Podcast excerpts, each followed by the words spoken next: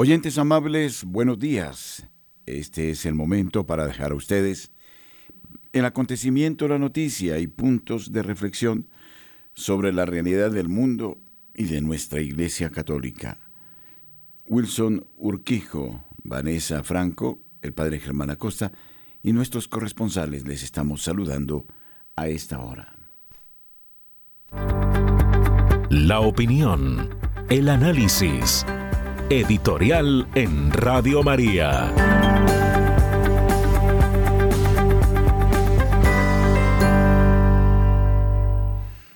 La modernidad, la posmodernidad son términos que con frecuencia están en nuestro pensamiento, en los labios, en los análisis. La modernidad fue la época que comenzó entre el siglo XV y el siglo XVIII en las sociedades occidentales a partir de transformaciones sociales, científicas, económicas y políticas. La modernidad traía también cambios profundos en el pensamiento. El Papa San Pío X se preocupó mucho y en esto deberíamos eh, definirlo como un hombre valeroso, como un gran profeta, en descubrir los peligros de la modernidad. La modernidad y la posmodernidad se han caracterizado por incrementar el eh, poder de la razón sobre la fe y esto incluso llevó al Papa Pío X a indicar los peligros de un pensamiento que dentro de la misma iglesia iba entrando para cambiar los conceptos fundamentales y los principios que rigen la doctrina cristiana. Pero se dice que hemos entrado en un cambio de época que hemos eh, llegado a un punto en que vamos más allá de la modernidad. Por eso estamos hablando de una posmodernidad que en realidad no trae una concepción totalmente desligada de la modernidad, incluso a la posmodernidad se le llama modernidad tardía. Y es la acentuación del subjetivismo la que impera en la así llamada posmodernidad. La modernidad, en algún modo, se atenía a los principios que rigen la verdad, la objetividad del pensamiento, aunque ya con una declarada independencia de los principios morales que surgen de, la doctrina cristiana, la posmodernidad asume una actitud decididamente transgresiva en ese sentido, niega la verdad como principio que rija los comportamientos humanos. No existe una definición exacta de la relación del sujeto y del objeto en términos de una verdad que se pueda esclarecer y definir como universal. La palabra post está diciendo que en todos los sentidos estamos más allá. Diríamos que la hija mayor de la posmodernidad es la nueva era.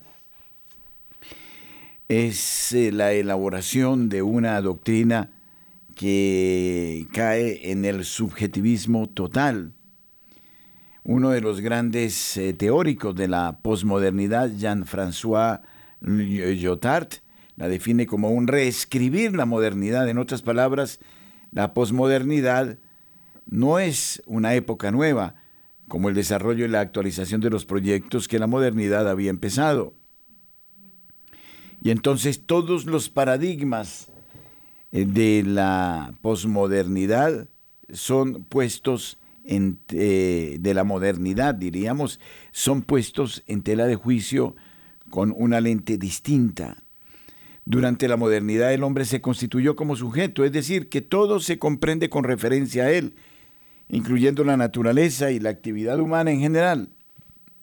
Por eso la pregunta básica para el conocimiento filosófico y científico modernos era, ¿qué es el ser? Pero para la posmodernidad ya no interesa tanto el eh, ser como tal, al contrario, se caracteriza por la muerte del sujeto, porque el conocimiento deja de estar centrado en el ser humano, y la verdad ya no se considera una realidad universal, sino un desvelamiento constante. Así, la pregunta básica para la filosofía y la ciencia ya no es qué es el ser, sino cómo puedo conocerlo.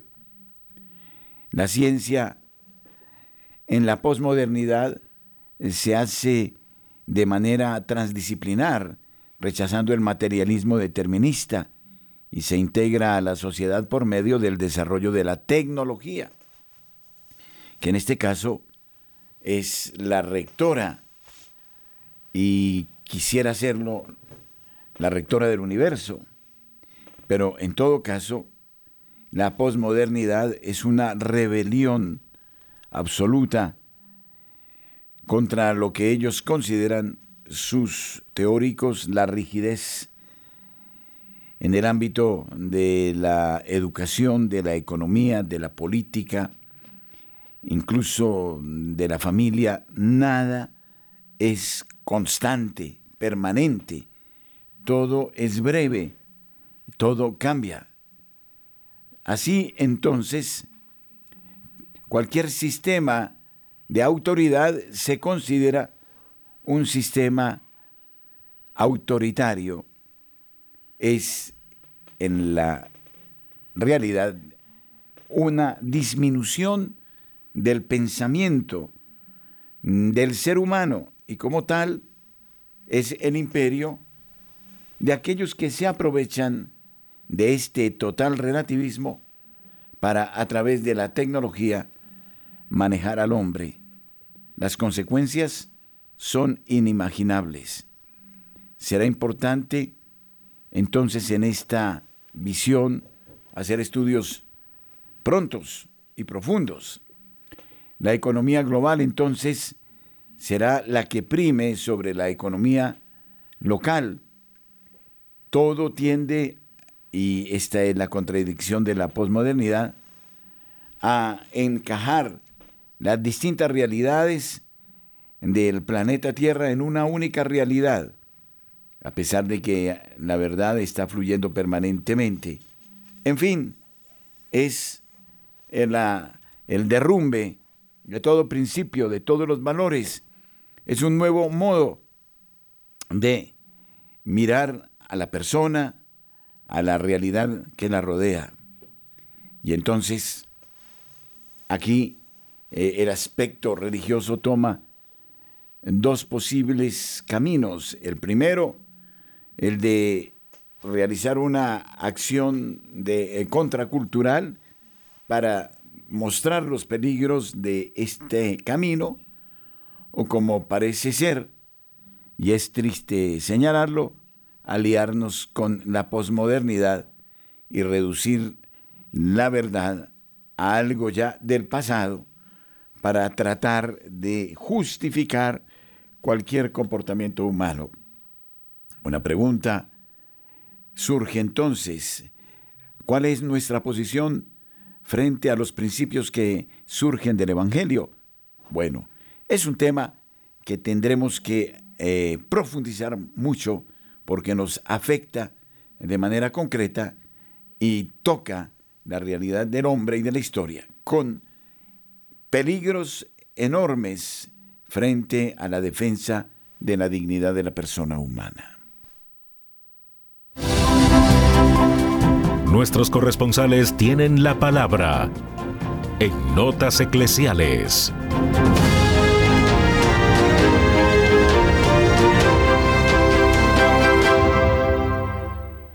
Saludamos a Edgar Muñoz desde Zipaquirá, la información del centro del país. Padre, muy buenos días y a Francisco igualmente, a todos los eh, que siguen esta hermosa radio, Radio María. Bueno, tres notas desde Zipaquirá y claro, aquí en la tierra del ciclismo, cuna del ciclismo, hay otra nota en ese sentido. El zipaquireño Camilo Castiblanco, podio en la carrera más difícil en bicicleta de Colombia. Camilo Castiblanco, compañero de Egan Bernal en el pasado, ocupó el tercer lugar en la carrera Gravel tras cordilleras. Esta difícil competencia es una travesía por las tres imponentes cordilleras de Colombia, desafiando aproximadamente mil kilómetros de terreno montañoso y superando más de 20.000 metros de desnivel positivo. Esta aventura comenzó el 11 de febrero en Paipa y terminó este 18 de febrero en Santa Fe de Antioquia. Al final de los 1.045 kilómetros de recorrido, el zipaquireño subió al podio para recibir la medalla de bronce al ocupar la tercera posición entre 150 ciclistas de diferentes partes del mundo. Comillas, atravesar tres cordilleras con más de 22.300 metros de ascenso, 1.045 kilómetros en 55 horas y 33 minutos, casi sin dormir, con diferentes climas, culturas, colores, montañas. Esto es Tras Cordilleras, mi primera carrera de Gravel Nobs, mi primer podio, mi aventura, miles de aventuras por contar miles cosas por aprender. Muy feliz de haber participado, comillas, publicó Camilo en su cuenta de Instagram. Nuestra segunda noticia, en Cogua, conversatorio sobre la región metropolitana Bogotá-Cundinamarca. La región metropolitana Bogotá-Cundinamarca es una figura jurídica que busca integrar el distrito capital, la gobernación de Cundinamarca y los municipios del departamento en un solo ente administrativo con el fin de mejorar la calidad de vida de sus habitantes y el desarrollo sostenible de sus territorios.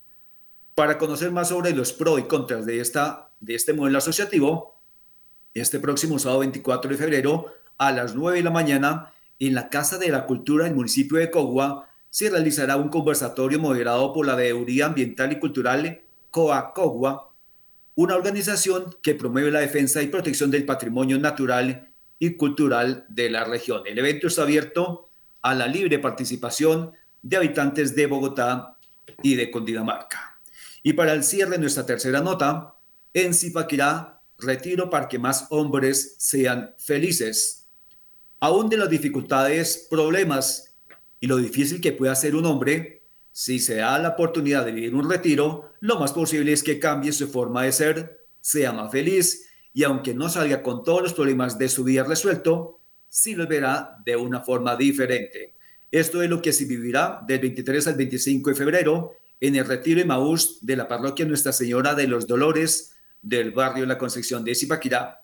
Quienes deseen vivir esta experiencia, aprovechando el inicio de la cuaresma, se pueden comunicar al 314 358 2590. Repitamos ese contacto, 314-358-2590. Bien, esto es todo por hoy. Gracias, Padre. Saludos para todos. Oyentes, sigan en sintonía y promuevan esta hermosa radio, Radio María para todo Colombia. Bendecido día. Muchísimas gracias. Marta Borrero, buenos días, en Cali. Hola, muy buen día para ti, para toda la querida familia de Radio María. Avanza el proceso de evacuación de residuos de la escombrera de la 50. Desde la UASP se hizo el llamado a la ciudadanía para que hagan uso de la línea 110 y así desechen el mobiliario inservible. Desde el martes 13 de febrero se encuentran trabajando la maquinaria para la evacuación de los escombros y materiales de construcción ubicados en la estación de transferencia de la 50 con Simón Bolívar. Según la UASP, esta es una de las labores necesarias ya que ayuda a su mantenimiento y evita el sobrecupo de los residuos. Con esto buscan mejorar un poco la situación que viven los habitantes del barrio Mariano Ramos respecto a los residuos y sus consecuencias. Cabe recordar que desde hace un tiempo se está trabajando para trasladar la escombrera de la 50, pero se han presentado algunos inconvenientes en ese proceso comillas. Esto lo dice eh, Camilo Murcia, director de la UASP. Estas palabras a continuación. Lo que esperamos es hacer la evacuación de alrededor de 13 mil toneladas que están dispuestas en ese sector de la estación de transferencia de la carrera 50 con Avenida Simón Bolívar. Reiterar la necesidad de que este punto no vuelva a colapsar por lo que desde ya hay un plan para hacer la evaluación constante y permanente de los residuos de construcción y de demolición. Eh, asimismo, pues afirmó que desde la administración han dispuesto 20 volquetas diarias que estarán trabajando de manera articulada con retroexcavadoras y el esquema de los llaneros. Estos últimos hacen parte del sistema y ayudan en la evacuación de dichos residuos. De otro lado, les comento que hay preocupación en el oriente de Cali por las peleas de menores de edad y estos, estos encuentros los llaman los guireos. Guireos. ¿Qué son los guireos? Bueno, eh, les comento que los habitantes del oriente eh, comentan y hay videos eh, de los jóvenes que se enfrentan entre pandillas en los barrios de Unión Vivienda Popular, República de Israel y Valle Grande. De acuerdo con lo descrito por las comunidades, se trata de un, una, un encuentro. Ellos se citan a través de las redes sociales. Estamos hablando de menores de 16 años, de niños realmente, desde los 8 años más o menos hasta los 16 por las redes sociales se citan para enfrentarse a palo y piedra. Sin embargo, la situación ha ido escalando y ahora utilizan armas blancas y hasta de fuego, lo que ha puesto en jaque la convivencia y seguridad de Cali, ya que los vecinos han asegurado que aparte de la intranquilidad que se siente al transitar por los barrios o dejar salir a sus hijos a jugar, los enfrentamientos ya han dejado varios ventanales de las casas y carros dañados, de los cuales nadie responde. Por lo regular, todo ocurre después de las 7 de la noche. Algunos vecinos están poniendo tablas en las ventanas para evitar que las piedras que se lanzan durante el guireo les dañe su propiedad. En el último año, por lo menos cinco jóvenes han sido asesinados en esa calle. Amerita orar insistentemente, sin cansarnos, al Espíritu Santo que ponga en nosotros ese ardor por nuestras ciudades, por nuestros niños, nuestros jóvenes. Y con toda seguridad, yo sé que Dios escucha el clamor de su pueblo cuando de corazón nos humillamos delante de Él. Soy Marta Borrero para las notas eclesiales de la Radio María. Bendecido día para todos. José Luis Hernández, desde Medellín, informa. Buenos días. Saludos amigos, ¿qué tal? Buenos días. Aquí llegamos con toda la información noticiosa desde la ciudad de Medellín. Atención. EPM reconectó el servicio de agua en el occidente de la ciudad de Medellín. Empresas Públicas de Medellín informó que durante la madrugada de este 18 de febrero fue reconectado el servicio de acueducto en el occidente de la ciudad. El corte tenía sin acceso continuo al agua potable a 4.000 usuarios de esta zona. Se informa que en la madrugada de este domingo 18 de febrero fue restablecido el servicio. La interrupción fue ocasionada porque el caudal de la quebrada La Iguaná se había reducido como consecuencia del fenómeno del niño. En otro lado de la información, Ministerio de Vivienda busca solucionar Mm, los asientos informales en la ciudad de Medellín. Atención que el alcalde de Medellín, eh, Federico Gutiérrez, y la ministra de Vivienda, Catalina Velasco, se reunieron en la tarde del sábado para encontrarle soluciones a la problemática de ocupación irregular del territorio que desde hace años se expande en los barrios de la ciudad de Medellín. El encuentro se dio después de que la semana pasada la policía en un operativo de desalojo terminara en enfrentamientos con la comunidad que se negó a salir de sus viviendas. Se le pone lupa a esta situación difícil de asentamientos informales en la Bella Villa. En otro lado de la información, las noticias de la arquidiócesis de la ciudad de Medellín. Atención, que el próximo 23 de febrero realizaremos el primer encuentro de sacerdotes, capellanes y agentes de pastoral universitaria. Igualmente, se inicia el curso para candidatos a ministros extraordinarios de la comunión de nuestras parroquias aquí en la arquidiócesis de la ciudad de Medellín. Reiteramos la invitación, la gran invitación que tenemos desde la ciudad de Medellín para nuestros oyentes la gran cena mariana, cena de fraternidad unidos a la Santísima Virgen María en una noche de fraternidad. Jueves 18 de abril, desde las 6 de la tarde, restaurante El Rancherito Vía Las Palmas, calle 18, número 3550, tendremos grupos musicales y muchas sorpresas. Mayor información en el 313-591-3497. Amigos, ha sido toda la información desde la Bella Villa. Se despide de ustedes su corresponsal en Medellín, José Luis Hernández. Un feliz día para todos. El acontecer de la región Caribe en Colombia, Julio Giraldo. Saludamos de una manera muy especial a todos nuestros oyentes de Radio María en Colombia y el exterior. Un saludo que se extiende a mi amigo Francisco, al padre Germán y a toda la mesa de trabajo. Y esto es lo que hoy hace noticia en Barranquilla y la costa norte colombiana.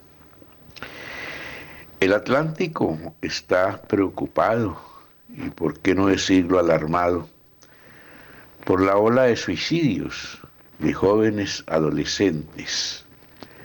En los últimos cuatro días se han reportado unos cinco suicidios de jóvenes que aparecen muertos, ahorcados o se han tomado alguna sustancia. Esto nos preocupa y debe preocupar a todo el mundo porque hay que buscar las causas de que estos jóvenes hoy en día sean tan locos que decidan quitarse en la vida por el más mínimo problema que se les presente, cuando precisamente la esencia del mundo son los problemas, la esencia del ser humano, no hay ser humano que no tenga problemas. Y está hecho para afrontarlos, para enfrentarlos y para vencerlos. Nunca los problemas podrán vencer al ser humano, sino que es lo contrario. El ser humano está hecho para vencer todos los problemas que se le vengan encima. Bueno, pidámosle al Señor de la vida que estos jóvenes encuentren el camino para su proyecto de vida. Por otro lado, en Codaz y Cesárea esto también está relacionado con jóvenes. La policía se fue a hacer un allanamiento a una parte donde los jóvenes estaban consumiendo droga y fueron recibidos a palo y piedra. La policía controlando que estos jóvenes se porten bien y los jóvenes recibiéndolos. Resultó un policía herido y esto también preocupa porque hay que dejarle hacer el trabajo al que lo tiene que hacer. La policía está hecha para cuidar el orden, para salvaguardar la vida, honra y bienes de la sociedad, y no hay por qué interrumpir su labor. Y hasta hoy al mediodía, esta es una noticia de Cartagena, hasta hoy a mediodía se extiende la falta de agua por la ruptura de un tubo allí la semana pasada. Estar en Cartagena sin agua no es muy fácil. Y lo mismo está ocurriendo en Barranquilla, o ayer, por ejemplo. Desde las 3 de la tarde, más de la mitad de los barranquilleros se quedaron sin agua. No sabemos las causas, pero apenas esta madrugada hemos escuchado que se está normalizando el servicio. Sin contar que 15 municipios de este departamento se encuentran también sin agua, son abastecidos por carros tanques. Esto por razones del río Magdalena que se está secando. Bien desde la ciudad de Barranquilla y para Radio María, Julio Giraldo.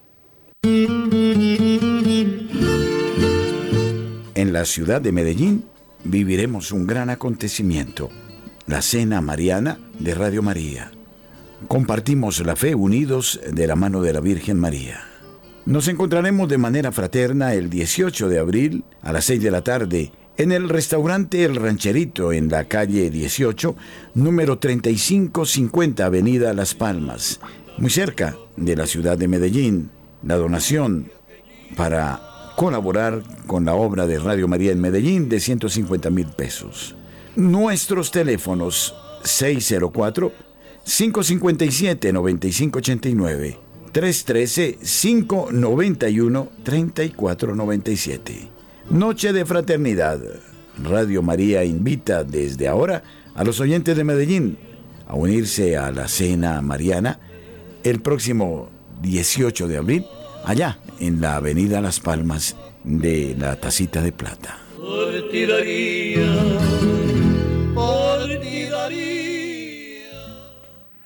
El pasado 17 de febrero, Barcelona acogió el segundo encuentro 40 días por la vida. El auditorio del Colegio Real Monasterio de Santa Isabel fue testigo de este encuentro que contó con la presencia de Isabel Vaughan, activista provida y coordinadora de 40 días for Life Birmingham, y Alberto Bárcena, doctor en historia por la Universidad de San Pablo CEU de Madrid. Tras entrevistar a Isabel Vaughan en este medio, eh, lo mismo al entrevistar a Alberto Bárcena, que impartió una conferencia titulada Católico despierta, la batalla cultural y el aborto. Ha sido una experiencia reconfortante, han dicho, ver a tantas personas apoyando la lucha por la vida, el principal de los derechos humanos, sin el que resulta imposible construir cualquier declaración de derechos con vocación de permanencia y justicia. Hablar con rescatadores que logran salvar a los más inocentes, cuando ya parecían condenados a no ver la luz, comprobar la alegría que experimentan al conseguirlo y cómo, a pesar de la demoledora y omnipresente propaganda contraria, no se dejan engañar, saben que defienden la verdad, la fe y la razón, la ley de Dios y la dignidad de la persona humana, única criatura hecha a imagen y semejanza del Creador. Francisco Escobar, buenos días. La noticia, el análisis. Padre, muy buenos días. Sí, es muy interesante. Alberto Bárcena, se lo recomiendo, es un hombre muy educado, profesor universitario, que habla mucho de esas sectas que pues están llevando el mundo a la destrucción. Y mire cómo la Iglesia Católica lo que busca es construir. Este mundo está construido a partir del catolicismo. El mundo es católico o no es nada porque desgraciadamente eh, lo que se quiere hacer hoy es destruir ese catolicismo que deja sin bases al mundo y todo se empieza a derrumbar, o eso es lo que aparenta cuando vemos lo de la posverdad que usted nos decía más temprano. Pero fíjense lo que sucedió ayer para que contrastemos con esto. El líder de una secta religiosa en Kenia y otras 29 personas fueron acusadas del asesinato de 191 niños que se encontraban entre las víctimas, que eran 425, encontradas en el bosque de Shakohola, en la costa de Kenia. El líder Paul mm, Tenge Mackenzie y sus cómplices fueron acusados el martes de asesinato de los 191 niños y el resto de adultos para completar 425 que fueron encontrados entre cientos que fueron enterrados en un bosque. Todos los acusados, esos acusados, negaron los cargos presentados ante el tribunal de la ciudad costera de Malindi, cerca del Océano Índico. Los fiscales dijeron que Mackenzie ordenó a sus seguidores matarse de hambre a ellos y a sus hijos para poder ir al cielo antes de que el mundo se acabara, en uno de los peores desastres relacionados con sectas en la historia reciente del mundo. El catolicismo construyendo y las sectas matando, Padre. Sí, una noticia tristísima que muestra cómo los fanatismos y eh, la ignorancia terminan en semejantes tragedias que nos hacen recordar otras en el pasado, eh, también eh, por estos lados de América, cuando en un número de personas llegó al paroxismo hasta tal punto que decidieron el suicidio. Los fanatismos no son aconsejables desde ningún punto de vista. Pero existe esa tendencia, lamentablemente, de buscar escapes y miren todo lo que puede hacer un líder cuando eh, lleva a situaciones tan complejas como esta que ha causado una tragedia impresionante. 8.33 minutos en la mañana.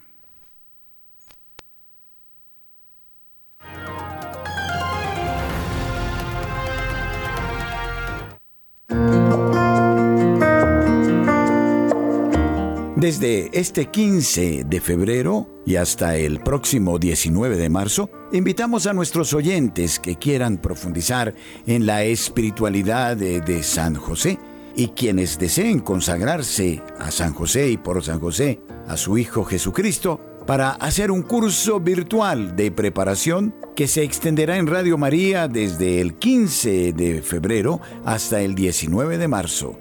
San José es patrono de la iglesia. Les invitamos a ser parte de este momento que nos dispone a la consagración al siervo humildísimo de Dios, Padre de Jesucristo y esposo de la Santísima Virgen María. San José de Nazaret, Padre de familia El cardenal Francesco Coco Palmerio salpicado por el escándalo, propuso el establecimiento de una mesa de diálogo permanente entre la Iglesia y la masonería en el curso de una reunión de prelados con altos representantes de las logias italianas.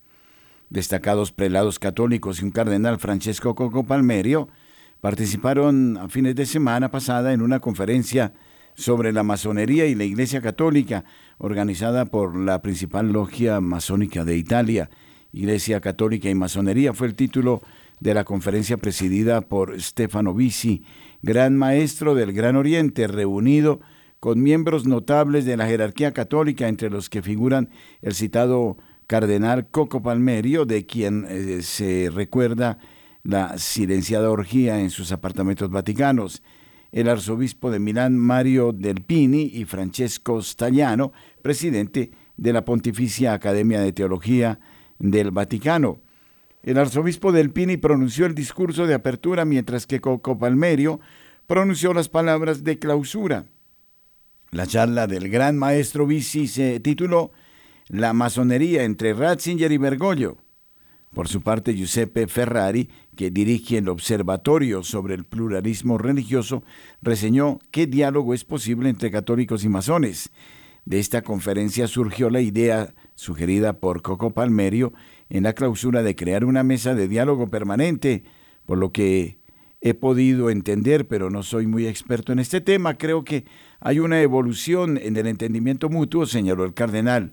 Hace 50 años había menos conocimiento, pero eh, las cosas han avanzado y espero que estos encuentros no se queden aquí. Me pregunto si no podremos pensar en una mesa permanente, incluso a nivel de autoridad, para discutir mejor las cosas.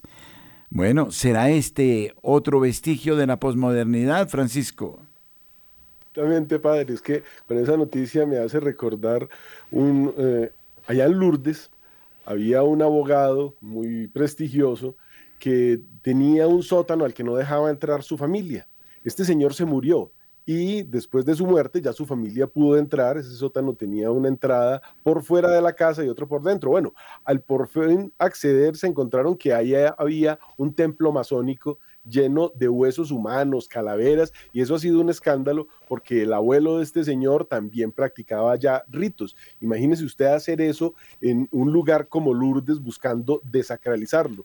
Y esto nos lleva, padre, a ese tema que usted ha puesto hoy, que es muy interesante, de la posverdad y de todo esto que está sucediendo en el mundo con las sectas, porque hay unas sectas de las cuales ya existen más de 70 mil que están esperando el arrebatamiento y fue precisamente la profetisa adventista Margaret Rowan quien indicó que el ángel Gabriel se le había aparecido y predicho para el 13 de febrero que el mundo se acabaría y que solo se iban a salvar 144 mil. Hoy ya es 20 y nada. Pero como esa tengo acá la lista de todos los fundadores de esas eh, sectas que no hacen sino dar fechas. Por ejemplo, William Miller, fundador de los adventistas, predijo que el mundo se va a acabar el 21 de marzo entonces, pues tengámonos, ¿no?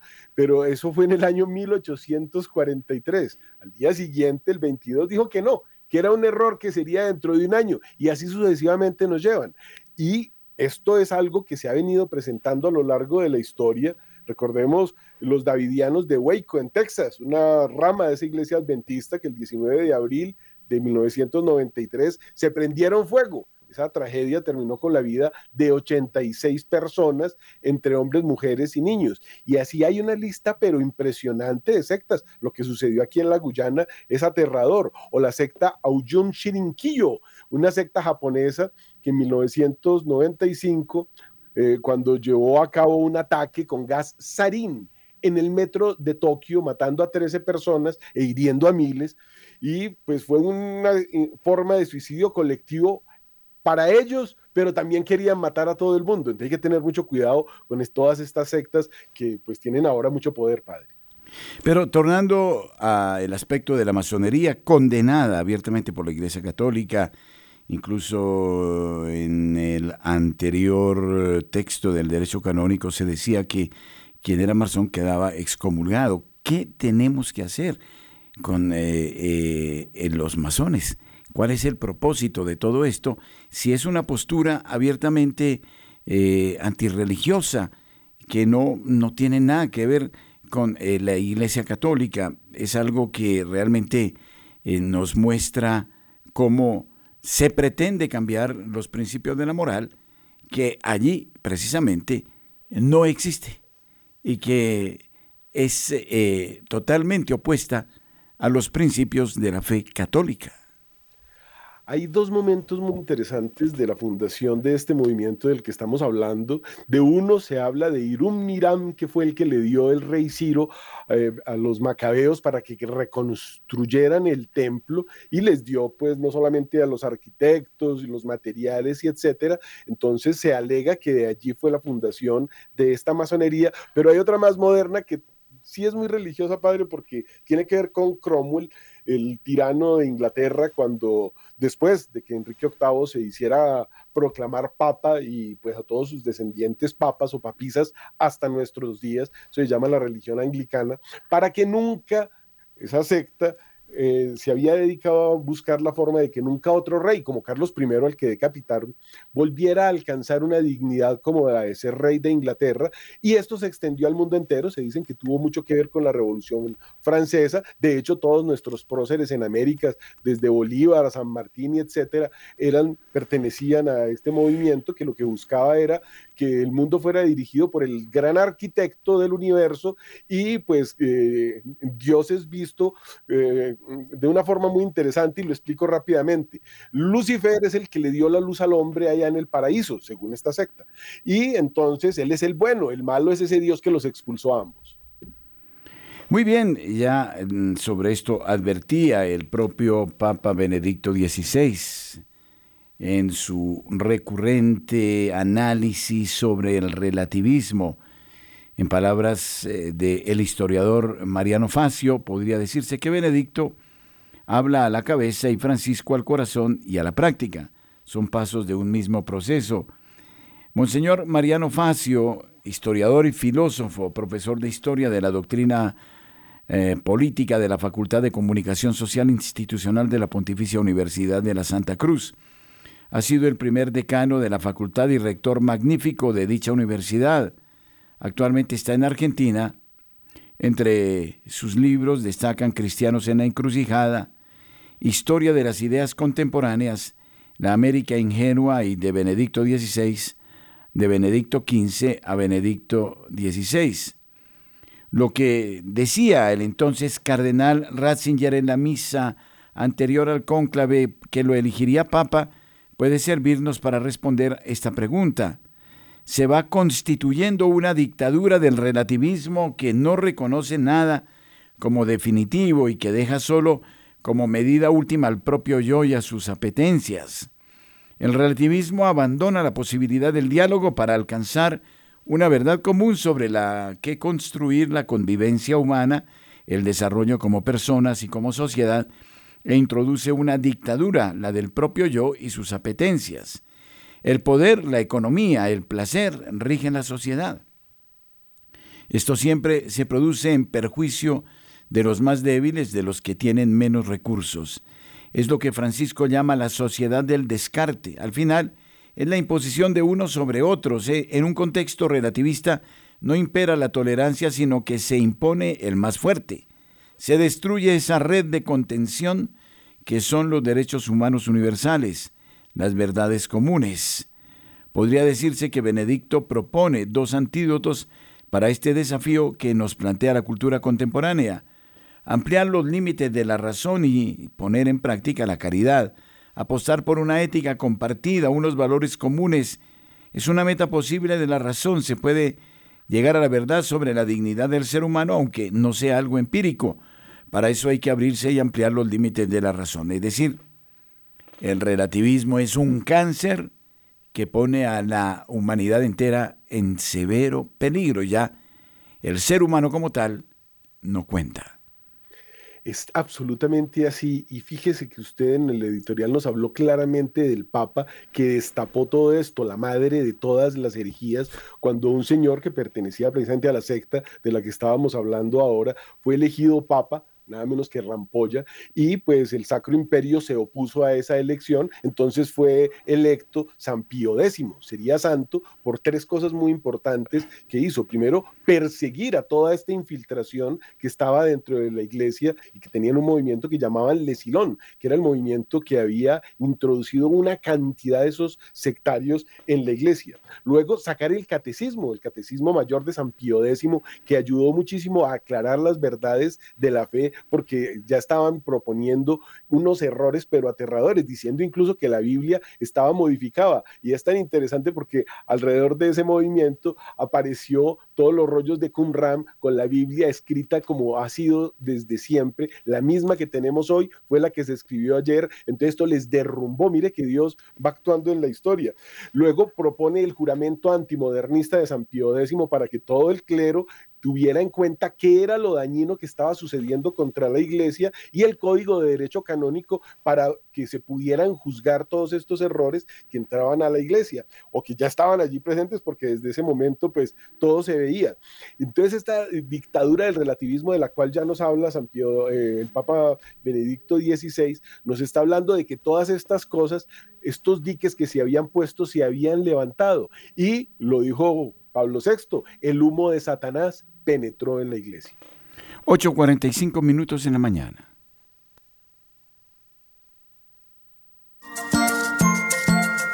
A nuestros oyentes en Aguachica queremos invitarles a nuestro próximo retiro espiritual. Les invitamos para que nos acompañen este sábado 24 de febrero desde las 9 de la mañana y hasta las 12 del mediodía en la parroquia de María Auxiliadora. Dirección calle 16, número 750, vía Puerto Mosquito. Nos acompañará el padre Roque Almeida, quien nos hablará acerca de la preparación para la cuaresma. Mayores informes a nuestros números de teléfono 310-715-1126, 605-565-3489. Gracias por ser de casa. Bienvenidos a los espacios de Radio María. Les esperamos. La Comisión Interamericana de Derechos Humanos. Una mentira, una realidad.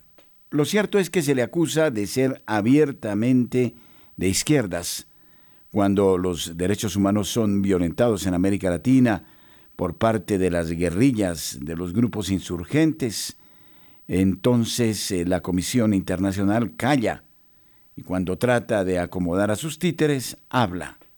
Una situación que no se puede soportar. Tampoco la Comisión Internacional de Derechos Humanos en todo tiene la razón. Sus análisis son mentirosos y son prontos para servir al nuevo orden y para imponer títeres en el mundo. Definitivamente, todas las noticias, qué cosa tan curiosa, Dios va haciendo el noticiero. Posmodernidad, posverdad, deep fakes. Entonces ahora los que dicen ser parte de una comisión de la verdad son los que traen las deep fakes. Precisamente ayer, bajo la presión de la Casa Blanca y los gobiernos de todo el mundo, las principales empresas de tecnología, fíjense que como ya no hay un dique, ya no hay una iglesia que haga esto correcto, en el pasado teníamos el índice. El índice le decía a la gente, no se lea ese libro que es hereje, no se vea esa película que es mala, cuidado con ese autor se acabó el índice, padre. Entonces, ¿qué tienen que hacer las empresas del mundo? Comprometerse, como lo acaban de hacer, a tomar medidas enérgicas contra los deepfakes, contra las mentiras profundas generadas por la inteligencia artificial que podrían socavar la integridad de las principales naciones del mundo, incluyendo las elecciones democráticas, y ya vamos a entrar en elecciones en Estados Unidos y la otra que haya este año. Entonces estas grandes empresas, que son Google, Meta, TikTok, bueno, y otras empresas, dijeron que unirán fuerzas para crear herramientas para detectar y desacreditar los deepfake electorales y revelaron un acuerdo mientras líderes políticos y de seguridad se reunían en la conferencia de seguridad de Múnich, en Alemania la semana pasada. Se reveló que un empleado bancario, por ejemplo, había girado 25 millones de dólares luego de que en un video, una videoconferencia con tres de sus jefes, le permitieran una transacción, pero que habían sido creados con la inteligencia artificial. Eran imágenes y voces falsas. Esos deepfakes en cuestión son videos, imágenes y audio que alteran o falsifican la apariencia, la voz o las acciones de candidatos políticos, funcionarios electorales u otras figuras clave elección democrática. Estas alteraciones también pueden utilizarse para engañar a los votantes sobre, sobre cuándo y dónde y cómo votar. La coalición en este momento incluye a Adobe, Amazon, Microsoft, OpenIA y X, que antes se llamaba Twitter, y prometió ser abierta con el público sobre cómo combatir las falsedades generadas por la inteligencia artificial. Pero fíjese que ya está permeado inclusive los estrados judiciales porque pues tienen una tendencia que llevan al mundo para ese lado. Y en ese mismo uh, orden, el cardenal Dolan elogia al sacerdote que presidió el funeral trans en la Catedral de Nueva York. El arzobispo de Nueva York dijo que el padre Edward Dougherty es un héroe porque detuvo la misa fúnebre, eh, pero cuando se le preguntó que en realidad el servicio no se detuvo, Dolan dijo, luego continuó sin él y se dio la vuelta y se alejó. Esta situación se presentó eh, precisamente en unos funerales trans y eh, la noticia eh, señala que el cardenal Timothy Dolan de la Arquidiócesis de Nueva York le dijo a una laica católica que el padre Edward Dougherty, quien ofreció el escandaloso funeral el 15 de febrero de un activista transgénero y ateo en la Catedral de San Patricio, es un héroe. LifeSide habló con Wendy Stone Long, quien se acercó al cardenal Dolan el sábado 17 de febrero, después de su misa de vigilia en la parroquia del Santísimo Sacramento en New Rochelle, en Nueva York, Long le dijo eh, que primero le preguntó al cardenal cuándo se llevaría a cabo una misa de reparación en la catedral para reparar el reciente funeral eh, sacrínego. Dolan se inclinó hacia Long y le susurró al oído, sabes, creo que ya sucedió. Lo hicieron en eh, silencio en el cute para que no fuera interrumpido por esos manifestantes. Cuando Long insistió en que muchos católicos les hubiera gustado asistir a esa misa de reparación a la luz del gran escándalo del servicio fúnebre, Dolan le dijo que Dougherty es un héroe porque detuvo la misa. Y cuando Long objetó que ella misma había observado todo el servicio y que no se la había detenido, Dolan dijo, entonces continuó sin él y el cardenal se dio la vuelta y se alejó. ¡Qué noticia, padre! Se parece mucho a esta que le voy a dar. La Guardia Civil detuvo ayer en la localidad extremeña de Don Benito a un sacerdote y a su novio por traficar Viagra y otros potentes afrodisíacos. Así lo recoge hoy en exclusiva el periódico El Mundo, que está circulando, que detalla cómo la casa parroquial era el epicentro de distribución de esas sustancias. El diario señala además que el sacerdote pertenecía a la iglesia parroquial de San Sebastián, considerada la primera ermita de la ciudad. Lamentamos ciertamente los hechos descritos por el dolor, sufrimiento y escándalo que suponen, señaló la diócesis de Plasencia en un comunicado. Y para irnos directo contra Dolan, resulta que le mandaron los fieles de Nueva York una carta con más de 10 mil firmas para que haga un exorcismo en San Patricio después de semejante aberración, padre. 8.52 minutos es la hora en Colombia.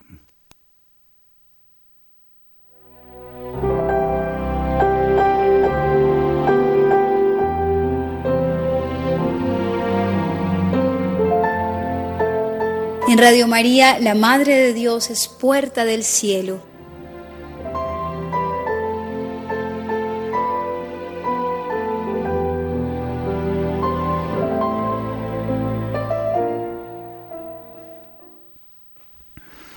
Y eh, Soros expande su imperio mediático en el año electoral de Estados Unidos con una importante inversión en emisoras de radio. Bueno, Menos mal que no llegan estos vientos hasta por aquí. La medida llevó a un republicano a especular que el multimillonario se está posicionando para ejercer influencia política en la opinión pública a través de su megareino mediático en los meses previos a las elecciones presidenciales de 2024. George Soros está a punto de hacerse con el 40% de la segunda compañía de radio más grande de Estados Unidos, lo que lo posiciona para ejercer una fuerte influencia en los medios de comunicación sobre las próximas elecciones presidenciales. Según informes financieros emergentes, el multimillonario de izquierda compró 400 millones de dólares de la deuda de Audacy, el propietario de la estación de radio número 2 detrás de Hirt Media en la nación que posee más de 220 estaciones en todo el país. Soros invirtió en la compañía después de que se declarara en bancarrota con una deuda de casi 2 mil millones de dólares. La inversión que ha sido confirmada por Audacy viene con un rendimiento de 50 centavos por dólar después que la compañía salga de la bancarrota, a la espera de la aprobación por parte de un tribunal de quiebras del plan de reconstrucción de la compañía. La medida ha llevado a un miembro republicano a especular que Soros se estaba posicionando para ejercer influencia política en la opinión pública a través de su mm, megareino mediático en los meses previos a las elecciones presidenciales de 2024. La inversión es el último movimiento de Soros para expandir su imperio mediático en un esfuerzo para manipular la política estadounidense.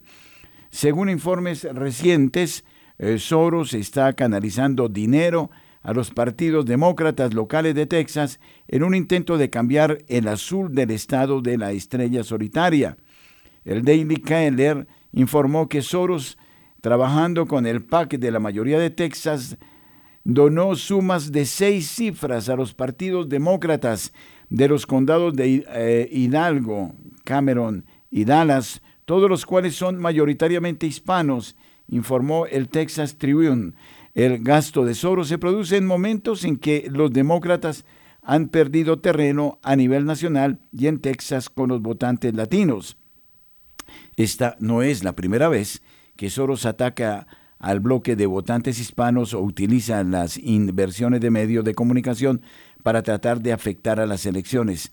The Daily Caller informó en diciembre en 2023 que el Open Society Policy Center la Foundation to Promote Open Society y el Open Society Institute, todos brazos de la red filantrópica de Soros, invirtieron decenas de millones de dólares en grupos de movilización de votantes latinos de centroizquierda y organizaciones de defensa de los latinos de la izquierda en 2022, un año electoral, mientras compraban medios latinos y conspiraban con estrategas demócratas. ¿Cómo le parece la cosa?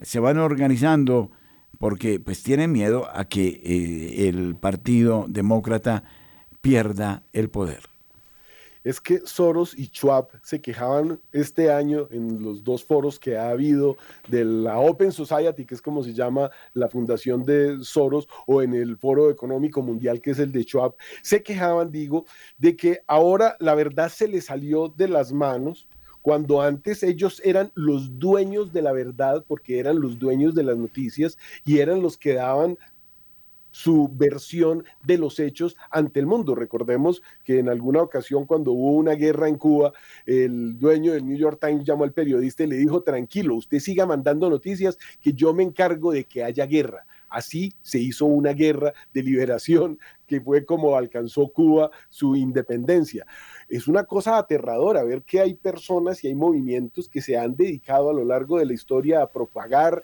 una verdad, la de ellos, y que ahora, gracias a todos los medios de comunicación que hay, pues la verdad está saliendo, la verdadera. En la época de la posverdad, en la época de las deepfakes, la gente está diciendo la verdad y por eso nos enteramos, por ejemplo, de lo que está pasando en Europa con los tractores.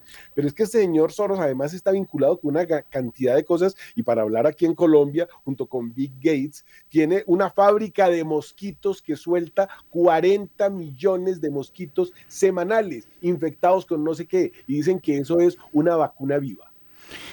Precisamente, incluso el propio Elon Musk eh, arremete contra el multimillonario George Soros diciendo en una entrevista reciente que, eh, y este es el peligro para la humanidad, que odia fundamentalmente a la humanidad. Son estos personajes siniestros que tienen una teoría de, em, de destrucción de la raza humana en virtud de, de, su degradante ¿no? realidad en aras de una raza nueva y distinta. ¡Qué peligro! Atreverse a tocar la obra de Dios. Y es que están apareciendo muchos laboratorios ilegales por todo el mundo. Hace unos días se conoció la noticia que en Armenia, ese país allá en Europa, se abrirá un nuevo laboratorio de bioluminiscencia de última generación. Eso se llama, los nombres son impresionantes porque parten del nombre de Satanás, no vamos a decirlos, pero eso de la bioluminiscencia es lo que le inyectó a la gente con esos viales. Son experimentos ilegales realizados por los principales, eh, por las farmacéuticas y el tema de las armas biológicas que está realizando pruebas con drogas en, oficial, en hospitales psiquiátricos. Abro comillas, según los resultados del estudio de los documentos, resultó que los medicamentos estaban siendo probados en personas con números, sin nombres. Estos biolaboratorios son proyectos civiles y militares que reciben financiación del Pentágono, de las grandes farmacéuticas y de los fondos filantrópicos de Soros. Francisco Escobar, muchas gracias. Del mismo modo a Wilson Urquijo, a Vanessa Franco, a ustedes, apreciados corresponsales en el país. Les invitamos a seguir con nosotros y preparémonos, si Dios lo permite, la próxima semana para orar intensamente por Colombia y para, desde luego, buscar caminos de subsidio para Radio María. Bendiciones.